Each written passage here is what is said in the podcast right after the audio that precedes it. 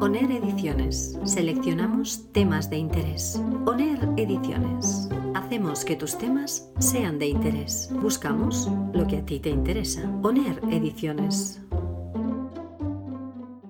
Hola amigos de ONER Ediciones.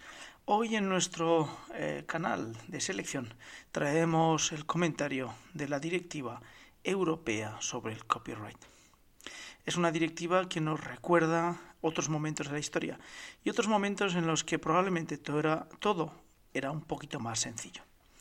Está claro que la respuesta europea, tanto con la nueva ley de copyright como la ley de uso de datos personales, es una defensa total ante los movimientos arancelarios de Donald Trump. Es así. Europa se está intentando defender como puede contra el medio tecnológico, igual que lo hizo en su momento contra el medio audiovisual. Es una guerra comercial pura y dura. Pero en toda guerra hay heridos y, sobre todo, daños colaterales. Y los daños colaterales en este caso son muy importantes, porque tenemos que todos aquellos que se dedican al mundo del marketing o de la difusión o simplemente de informar sus propios contenidos no tendrán problema, pero aquellos que están generando contenidos o enlaces o referencias de otros contenidos van a tener algún que otro problema. De entrada, la directiva europea dice que para los usuarios no va a haber cambios, que no va a haber ningún problema. Sin embargo, para las empresas sí. Mm, especifica que serán las grandes empresas, pero ¿cómo colocar en el código del copyright que una gran empresa no tiene derecho a uso de contenidos y una microempresa sí que los tiene. El copyright es un derecho de copia. Y el derecho de copia no se limita por el tamaño, sino el derecho a copiar. Desde el punto de vista de marketing, todas las empresas que están utilizando actualmente contenidos de terceros para difundir en sus blogs, en sus eh, páginas o en sus informaciones de catálogo, referencias electrónicamente, pueden tener algún que otro problema. Porque el copyright es algo que la directiva establece que ni el link ni la cita del link está permitida. Veremos a ver cómo termina esta directiva porque como directiva no está todavía formalmente establecida, legalmente establecida. Pero Europa se ha movido en una dirección que es compleja y que intenta simple y llanamente detener todas las multinacionales de la tecnología porque Europa se ha visto sobrepasada y vencida en ese campo. Sí, tenemos que aceptar que toda la tecnología, todas las tecnologías que estamos utilizando, la mayor parte de los usuarios y de las microempresas vienen del otro lado del Atlántico.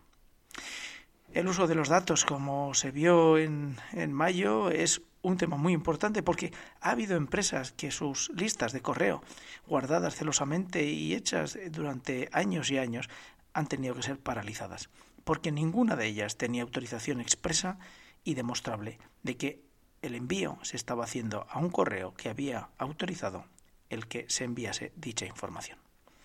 Este es el problema, que Europa está intentando poner un muro a América y lo está haciendo de tal forma que está haciendo muy complejo el desarrollo de la tecnología y el uso de la tecnología en marketing para los europeos. Podemos imaginar un mundo sin Google, podemos imaginar un mundo sin Sway, podemos imaginar un mundo sin tener Gmail en nuestra presencia. ¿Cómo podemos imaginar ese mundo? ¿Cómo podemos eh, imaginar un mundo sin Drive eh, para particulares y para empresas? ¿Cómo podemos imaginar un mundo en el que rápidamente tuviéramos que tener el antiguo correo electrónico dentro de nuestros ordenadores cuando todo lo estamos haciendo online y de forma con movilidad? ¿Las empresas ya no pueden dar un paso atrás? Bueno, no pueden. Si lo obligan directamente las leyes, no quedará otro remedio. Y los que nos dedicamos a hacer contenidos y los que estamos en el mundo del marketing del contenido, pues la directiva no nos perjudica, pero a la larga sí que lo hará. Porque no olvidemos que cuanto más cerremos el campo de la tecnología, todos saldremos perdiendo. Nosotros y el futuro de nuestros hijos. Europa no puede defenderse contra un Donald Trump que está aplicando unas normativas que más recuerdan pues casi casi el control arancelario de posguerra, que otra cosa no se puede defender, como decimos, a base de una normativa que perjudica a los usuarios y a, las microempresas europeas. Sin embargo, Europa no entiende de microempresa, no, no entiende de tecnología y no entiende de empresa. Entiende simplemente de normativas, de directivas y de aplicaciones estatales. Así que tenemos, eh, bueno, pues un futuro entretenido. Mientras tanto, tendremos que seguir eh, pensando que la creación de contenidos es el futuro. Pero no nos gustaría que fuera el futuro porque la obligación del copyright obliga a todos, sino que fuera el futuro porque en la creación de contenidos está la personalización y la presentación de cada uno de nosotros, también de las empresas, también de tu producto, también de tu empresa. Hasta aquí el comentario de selección dentro de Oner Ediciones. Gracias por seguirnos, gracias por estar ahí y hasta la próxima entrega de Oner Ediciones en selección.